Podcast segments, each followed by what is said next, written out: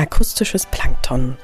Ein Podcast über Menschen, Orte, verschiedene Lebensläufe. Adventskalender.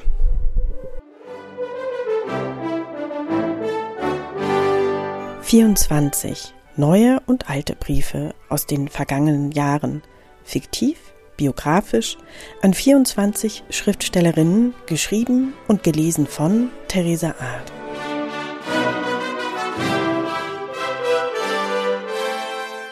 Liebe akustische Plankton-Hörerinnen und Hörer, die nun die letzten 23 Tage jeden Tag einen Brief gehört haben. Der letzte Brief sollte natürlich auch einer Autorin gewidmet sein.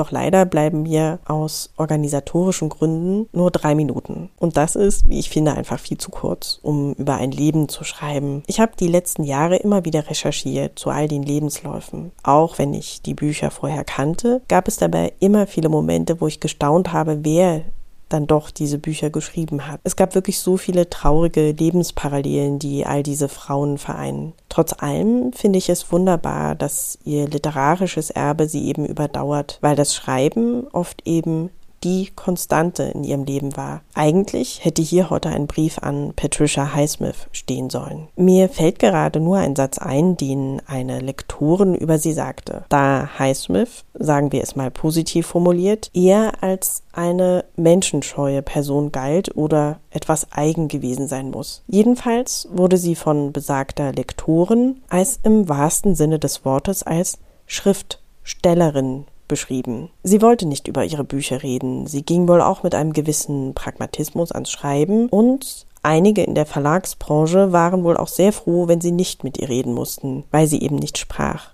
weder über ihr Werk noch über sich und somit sehr lange schweigen konnte. Ich weiß, die Bücher können gelesen werden, aber oft ist da ja trotzdem diese gewisse Neugier wer dieses Buch geschrieben hat und unter welchen Umständen, weil man als Leser, Leserin immer ein Stück weit eintaucht in eine Welt, die die Autorin oder der Autor für einen entworfen und gebaut hat. Und das hat auch etwas mit Vertrauen zu tun. Einmal wurde ich gefragt, warum ich diese Briefe nicht verschicke, also an die Autoren, die noch leben, im Speziellen an Judith Herrmann. Diese Frage habe ich verneint weil diese Briefe eine Art offenes Tagebuch für mich sind, das ich zeitweise teile.